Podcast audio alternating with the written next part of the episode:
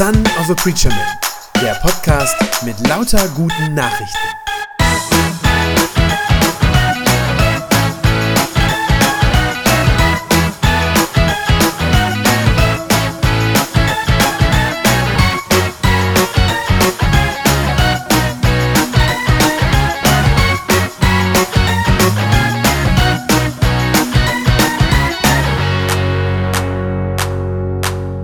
Wir haben es heute mit einem Thema zu tun, das sonst bei uns eher keine große Rolle spielt, das aber total wichtig ist und eigentlich eine größere Rolle verdient hätte. Besonders in so Krisenzeiten, wie wir die jetzt gerade erleben. Und zwar geht es um das Ende der Welt. Oder besser sollte ich sagen, um das zweite Kommen von Jesus. In der Bibel wird das ja angekündigt. Jesus wird sichtbar, physisch real auf die Erde wiederkommen und er wird regieren.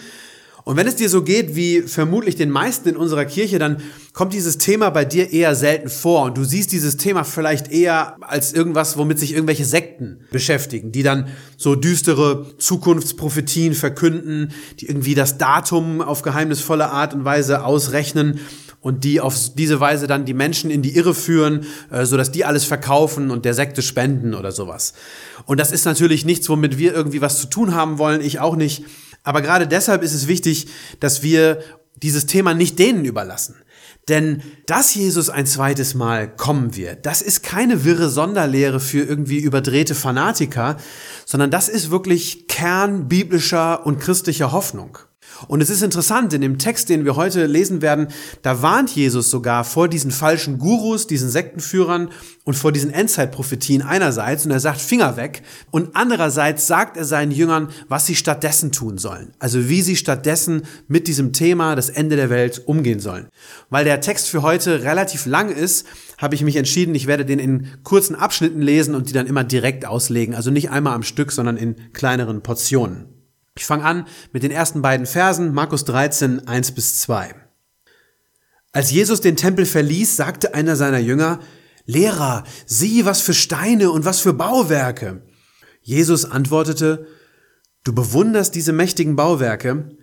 Hier wird kein Stein auf dem anderen bleiben. Es wird alles zerstört werden. Ja, die Jünger benehmen sich so ein bisschen wie Touristen auf Sightseeing-Tour, laufen durch Jerusalem, bestaunen das alles und einer sagt, wow, Meister, sieh doch, wie herrlich dieser Tempel ist. Tatsächlich muss der Tempel zur Zeit Jesu sehr beeindruckend gewesen sein. Es gibt bis heute Berichte darüber, dass die Mauern des Tempels äh, mit Goldplatten bedeckt waren, in denen sich die Sonne so stark spiegelte, dass man gar nicht hingucken konnte. Also für jeden Touristen, der nach Jerusalem kommt, ist dieser Tempel damals wirklich ein absolutes Highlight. Mindestens so wie heute der Buckingham Palace in London oder vielleicht die Freiheitsstatue in New York oder sowas. Und wenn man ein einfacher Fischermann aus Galiläa ist, dann ist das erst recht so. Dann ist man davon beeindruckt. Aber Jesus sieht den Tempel mit anderen Augen an. Wie immer geht es bei Jesus nicht um das Äußere. Da schaut er nicht drauf, sondern auf das Innere, auf das Herz sozusagen. Und im Fall des Tempels sieht er da Korruption, Machtspiele, Geldgier, falsche Lehre über Gott, ja letztlich Gottlosigkeit. Und deshalb verlässt Jesus den Tempel, so fängt dieser Text ja hier an, Jesus verlässt den Tempel und er wendet sich ab von ihm und er spricht Gericht über ihn. Das ist dieser Vers 2, wo Jesus sagt, hier wird kein Stein auf dem anderen bleiben, es wird alles zerstört werden. Das ist eine Gerichtsankündigung über den Tempel. Jesus sagt das nicht heimlich zu seinen Jüngern, sondern er sagt das ganz öffentlich, während er aus dem Tempel herausgeht. Und für alle, die das hören, um ihn herum, ist das ein absoluter Schock, wenn er das so sagt. Denn bei vielen Juden damals gab es so eine Art, ja, eine Art Aberglaube. Der ging so, hier ist der Tempel in Jerusalem, das ist die Wohnung Gottes bei uns und solange der hier steht, kann uns nichts passieren. Solange Gott in unserer Mitte wohnt, kann uns nichts passieren. Das ist vielleicht ein bisschen vergleichbar so, wie manche Kölner heute auf äh, den Kölner Dom blicken und wie sie den ansehen und sagen, ich glaube, dass immer alles gut geht, solange nur der Dom steht. Aber Jesus weiß, sagt eben, dass dieser Tempel ein Ende haben wird. Und genauso ist es dann auch gekommen. Genau im Jahr 70 nach Christus, da wurde Jerusalem erobert von dem römischen Heerführer Titus, der später dann auch Kaiser wird. Und dabei, bei dieser Eroberung der Stadt, wurde der Tempel vollkommen zerstört. Und diese Prophetie von Jesus ist wahr geworden. Die Römer haben tatsächlich keinen Stein auf dem anderen gelassen. Ist eigentlich ungewöhnlich, es wäre ja nicht nötig gewesen, aber sie haben wirklich diesen Tempel Stein für Stein abgetragen. Nur ein ganz kleines Stück von der äußersten Umrandungsmauer, die steht heute noch äh, auf der Westseite. Das ist die berühmte Klagemauer, die man heute in Jerusalem noch angucken kann. Also, Jesus verlässt den Tempel und äh, verlässt sogar die Stadt, geht aus der Stadt Jerusalem raus und geht auf die andere Seite durch ein Tal durch, das ist das Kidron-Tal, auf den Ölberg. Der Ölberg liegt der Stadt Jerusalem genau gegenüber, ist auch heute noch so. Und äh, von dort aus hat man den absolut perfekten Blick auf den Tempel. Ja, das ist der Fotospot für jeden Touristen. Da will man einmal hin, weil man da wunderschön auf den Tempelbezirk drauf gucken kann. Und ich stelle mir vor, dass die Jünger unterwegs, das hat eine Weile gedauert, bis sie da waren, unterwegs bestimmt geredet haben über das, was sie da gerade aus dem Munde Jesu gehört haben. Und haben bestimmt gesagt, Mensch, ich dachte, der Tempel soll bis zum jüngsten Tag stehen bleiben. Und ein anderer sagt dann, ja, das dachte ich auch. Und der dritte sagt, ja, aber wenn der Tempel bald zerstört wird, dann heißt das ja, das Ende der Welt ist nahe, oder? Ihr merkt, Jesus hatte eigentlich nur vom Ende des Tempels geredet, aber für die Jünger ist das verknüpft mit dem Ende der Welt. Und deshalb fragen sie danach. Ich lese diesen nächsten Abschnitt, das ist jetzt Markus 13, 3 bis 8. Jesus ging auf den Ölberg und setzte sich genau gegenüber vom Tempel. Nur Petrus, Jakobus, Johannes und Andreas waren bei ihm. Sie fragten ihn, sag uns, wann wird das sein? Und an welchen Zeichen erkennen wir, dass das Ende von allem bevorsteht? Jesus antwortete, Passt auf, dass euch niemand in die Irre führt. Viele werden unter meinem Namen auftreten und behaupten, ich bin es. Und damit werden sie viele Menschen in die Irre führen. Erschreckt nicht, wenn ihr von Kriegen und Kriegsgerüchten hört, das muss so geschehen, aber das ist noch nicht das Ende. Denn ein Volk wird gegen das andere kämpfen und ein Reich das andere angreifen. An vielen Orten wird es Erdbeben und Hungersnöte geben. Doch das ist erst der Anfang der Geburtswehen. Ich finde das menschlich ganz verständlich, dass die Jünger so fragen, denn wir Menschen, wir sind von Natur aus neugierig, wenn es um den Weltuntergang geht. Ja, das ist ein Thema, das uns irgendwie reizt und juckt und bei dem wir mehr wissen wollen. Aber schaut, wie Jesus hier reagiert. Jesus sagt, Achtung, Lasst euch nicht auf solche Spekulationen ein. Ja, lasst euch nicht verrückt machen von solchen Gerüchten über das Ende der Welt. Und es hat einen guten Grund, dass Jesus das so sagt, denn tatsächlich ist die Gefahr, daneben zu liegen, ja, sich sogar lächerlich zu machen mit diesem Thema, diese Gefahr ist riesig groß. Auch für uns Christen. Das hat es schon immer gegeben in der Menschheitsgeschichte, ja, dass Leute versucht haben, das Ende der Welt irgendwie zu berechnen, dass versucht haben, die Zeichen irgendwie zu deuten, äh, die Sterne zu deuten, was auch immer, und sich gefragt haben, wann wird das sein?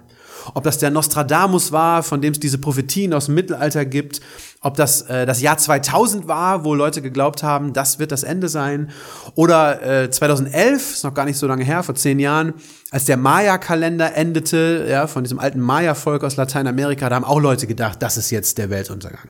Ja, oder natürlich ganz aktuell bei Corona, klar, auch da sagen das manche Leute. Und ich erwarte und vermute mal, dass das in den nächsten Jahren eher noch zunehmen wird, diese Zahl von solchen Untergangsprophetien. Denn 2030 oder 2033, so ganz genau weiß man das ja nicht, da ist es ja genau 2000 Jahre her, dass Jesus gekreuzigt wurde und wieder auferstanden ist. Und es ist zu befürchten, dass dann solche Sachen einfach noch viel mehr werden. Ja, dass dann noch mehr Leute auftreten werden und sagen, das ist dann bestimmt das Ende, ja, Karfreitag, genau 2000 Jahre nach der eigentlichen Kreuzigung. Und das Problem ist, im Internet äh, werden solche Tendenzen dann ja auch ganz schnell noch verstärkt und aufgegriffen und weitergegeben. Und ich vermute, dass das so kommen wird. Äh, in der Regel funktionieren diese Untergangserzählungen so. Dann wird gesagt, schaut her, so viele Kriegstote wie im 20. Jahrhundert, die gab es noch nie in der Geschichte der Menschheit. Ja, oder dann wird gesagt, äh, die Abstände zwischen den großen Erdbeben, die werden immer kürzer. Oder schaut den Klimawandel an, der die ganze Welt bedroht. Oder Corona, guckt euch das an. So gehen diese, diese Panikerzählungen und diese Untergangserzählungen. Aber Jesus sagt hier genau das Gegenteil. Er sagt, lasst euch nicht verrückt machen. Das sind nämlich alles keine Zeichen dafür, dass ich bald wiederkomme. Ich lese euch ganz bewusst nochmal den Vers 7. Da sagt er, erschreckt nicht, wenn ihr von Kriegen und Kriegsgerüchten hört. Das muss so geschehen, aber das ist noch nicht das Ende. Das heißt, Kriege und auch andere Krisen, das ist ganz normal, dass es das gibt. Leider muss man ja sagen, ist das normal, aber es ist eben so. Wir leben in einer gefallenen Welt und da gehören diese Dinge einfach dazu. Jesus sagt dazu, das sind nur die ersten Wehen der neuen Welt. Das sind Wehen der neuen Welt Gottes. Das heißt aber auch, bis diese neue Welt Gottes einmal da ist, bis die das Licht der Welt erblickt, wird's noch viel heftiger werden. Ja, Wehen sozusagen werden nach hinten hin immer stärker, immer schlimmer. Bisschen später, das ist ein Vers, den wir nicht heute lesen in dem Text, der kommt ein Stückchen weiter unten, aber im selben Kapitel, Vers 19, da sagt Jesus genau das dann auch noch, dass es schlimmer werden wird. Er sagt, die Not wird in diesen Tagen dann schrecklich sein und noch nie hat es eine solche Not gegeben. Das heißt also, kurz bevor Jesus kommt, da wird der Zustand unserer Welt so schlimm sein, wie er noch nie zuvor war. Und das wird definitiv anders als alles, was wir kennen oder als alles, was wir heute erleben. Auch Corona ist nicht so schlimm im Vergleich zu dem, was dann kommt. Das heißt, das, was wir aktuell sehen, das sind sozusagen in Anführungszeichen ganz normale Kriege, Erdbeben, Pandemien und so weiter. Aber bevor Jesus kommt, wird das alles eine andere Qualität haben. Ja, das wird dann ganz klar und offensichtlich sein und dann wird man das nicht mehr in Zweifel ziehen können. Deshalb sind übrigens auch diese selbsternannten Erlöser, diese Sektengurus, diese falschen Messias, deshalb sind die alle fake. Ja, es ist eigentlich ganz einfach festzustellen, jeder, der von sich behauptet, der Erlöser zu sein oder der behauptet, sogar Jesus zu sein, der ist es garantiert nicht. Warum? Weil man den echten Jesus, wenn er kommt, zweifelsfrei erkennen wird. Also das ist der Punkt hier. Lasst euch nicht verrückt machen, bewahrt auch in der Krise Ruhe, glaubt nicht irgendwelchen Untergangspropheten, die euch wer weiß was erzählen. Und dann sagt Jesus, was wir stattdessen mit dieser Zwischenzeit machen sollen, mit dieser Zwischenzeit, bis er wiederkommt. Das sind die letzten Verse, die ich für heute lese, die Verse 9 bis 13. Ihr selbst müsst aufpassen. Man wird euch an die Gerichte ausliefern, die in den Synagogen tagen. Dort wird man euch auspeitschen. Ihr werdet vor hohen Regierungsbeamten und Königen stehen müssen, weil ihr euch zu mir bekennt. Vor ihnen sollt ihr als Zeugen für mich auftreten. Es ist Gottes Wille, dass allen Völkern die gute Nachricht verkündet wird, bevor das Ende kommt. Wenn sie euch verhaften und den Gerichten ausliefern, dann macht euch vorher keine Sorgen darüber, was ihr sagen sollt. Sagt vielmehr das, was euch in dem Augenblick einfällt. Denn nicht ihr selbst werdet dann reden, sondern der Heilige Geist. Geschwister werden sich gegenseitig dem Henker ausliefern und sogar ein Vater seine Kinder. Kinder werden sich gegen ihre Eltern stellen und sie in den Tod schicken. Alle werden euch hassen, weil ihr euch zu mir bekennt. Wer aber bis zum Ende standhält, wird gerettet werden.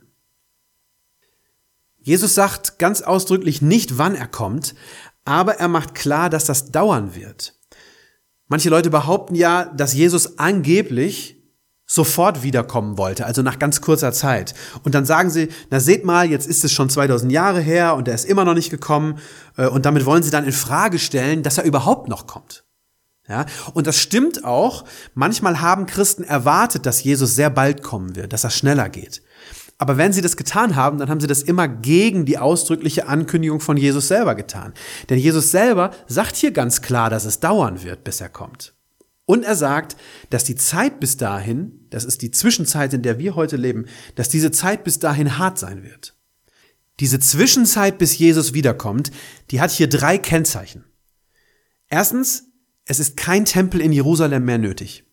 Zweitens, stattdessen wird das Evangelium in der ganzen Welt verbreitet. Und drittens, die Christen müssen Verfolgung erleiden. Ich habe schon gesagt, dass der Tempel zerstört wird. Das ist für Jesus kein Zeichen dafür, dass der Weltuntergang gekommen ist. Die Jünger denken das, aber für Jesus ist das nicht so. Sondern der Tempel wird einfach seit Karfreitag und Ostern einfach nicht mehr gebraucht. Denn statt der Tieropfer, die ja früher im Tempel für die Sünden des Volkes dargebracht wurden, an dieser Stelle opfert sich jetzt Jesus ein für allemal für unsere Sünden. Und deshalb braucht man keinen Tempel mehr, um zu Gott kommen zu können, sondern durch Jesus geht das eben jetzt überall. Wir können überall und zu jeder Zeit zu Gott kommen. Deshalb zerreißt ja übrigens auch in der Passionsgeschichte, in dem Moment, als Jesus am Kreuz stirbt, der Vorhang im Tempel in zwei Teile, weil das heißt, der Weg zu Gott ist jetzt frei. Das ist also das erste Kennzeichen dieser Zwischenzeit bis zur Rückkehr von Jesus. Niemand muss mehr an einen speziellen Ort, irgendwie nach Jerusalem oder in einen besonderen Tempel pilgern, um zu Gott kommen zu können. Stattdessen geht jetzt das Evangelium in alle Welt hinaus. Ja, Jesus sagt klar, Vers 10, Gott will, dass allen Völkern die gute Nachricht verkündigt wird, bevor das Ende kommt.